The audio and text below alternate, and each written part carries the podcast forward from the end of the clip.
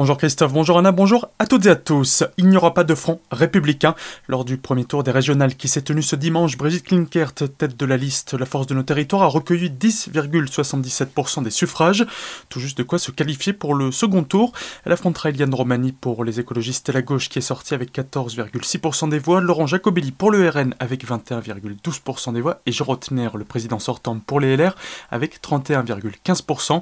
Ce dernier avant les élections et il l'a réaffirmé à l'issue du scrutin a annoncé que sa liste ne changerait pas entre les deux tours et que ce sont aux candidats qui arriveraient derrière lui de se ranger derrière sa candidature pour faire barrage au RN, ce que Brigitte Klinkert ne fera pas. On l'écoute. Moi j'ai toujours euh, dit que je suis une élue qui sait rassembler et que le moment venu, s'il le fallait, je saurais rassembler. Aujourd'hui, on le voit bien et fort heureusement, le Rassemblement national n'est pas en mesure de gagner. Il a, par rapport au scrutin dernier des régionales, 16 points de moins cette année et donc il y a un recul euh, tout à fait euh, inédit du Rassemblement national. Et donc, moi, j'estime avec mes colissiers qu'il s'agit pour nous de continuer à porter le projet qui est le nôtre et à le faire partager à tous ceux qui ne se sont pas déplacés aux urnes dimanche dernier, parce que c'est un projet justement qui fait barrage au Rassemblement national pour sortir de la crise et maintenir et créer les emplois, pour euh, amener plus de proximité entre les élus régionaux et les habitants et redonner la parole à nos concitoyens et également la mise en place d'un plan massif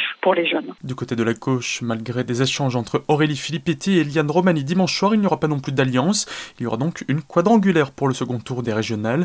Pour retrouver l'entretien complet avec Brigitte Klinkert ainsi que les réactions des autres candidats des régionales mais également des départementales, rendez-vous sur notre site azur-fm.com dans la rubrique Actualité. Et tant qu'on parle élection, demain soir, retrouvez sur Azure FM en partenariat avec les rédactions de l'Alsace et des DNA le débat de l'entre-deux tours pour le canton célestadien.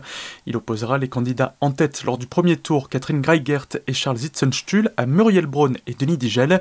Rendez-vous à 19h sur notre antenne ou sur notre site azur-fm.com dans la rubrique Actu élection départementale pour retrouver le débat en podcast. Faites de la musique timide, faites de la musique humide. Un 21 juin un peu particulier hier en raison du protocole sanitaire émis par le ministère de la Culture.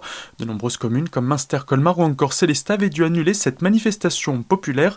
Seules quelques villes alsaciennes, à l'image d'Oguenau par exemple, ont organisé des concerts, mais les spectateurs devaient rester rassis. Il faudra attendre l'an prochain pour espérer danser en déambulant dans les rues entre les formations installées sur des bouts de trottoir. Grave accident de la route hier sur la 35 à hauteur de Bar dans le sens nord-sud.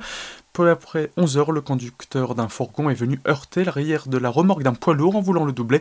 Son véhicule s'est encastré dans le mur en béton côté droit avant de finir sa course sur la bande d'arrêt d'urgence. Lorsque les secours sont arrivés, le passager était sur le bas-côté, grièvement blessé. Il a dû être héliporté. Pour que l'appareil puisse se poser, la circulation a dû être interrompue et un bouchon d'environ 4 km s'est ainsi formé. Le conducteur du fourgon est légèrement blessé, tandis que celui du poids lourd est indemne. Et puis, demain de 14h à 18h, la ville de Célestin, en partenariat avec les associations locales, vous propose un après-midi sportif et festif. Skateboard, judo, athlétisme, football ou encore bien d'autres sports sont au programme.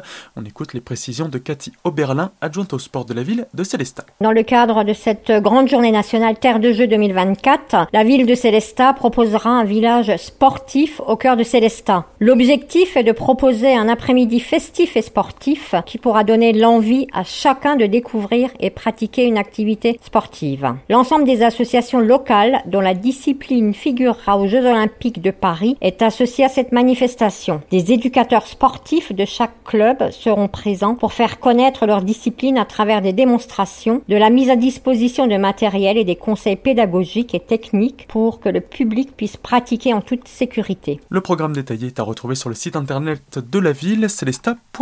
Tout de suite le retour de la matinale avec Christophe et Anna. Très belle journée à toutes et à tous à l'écoute d'Azur FM.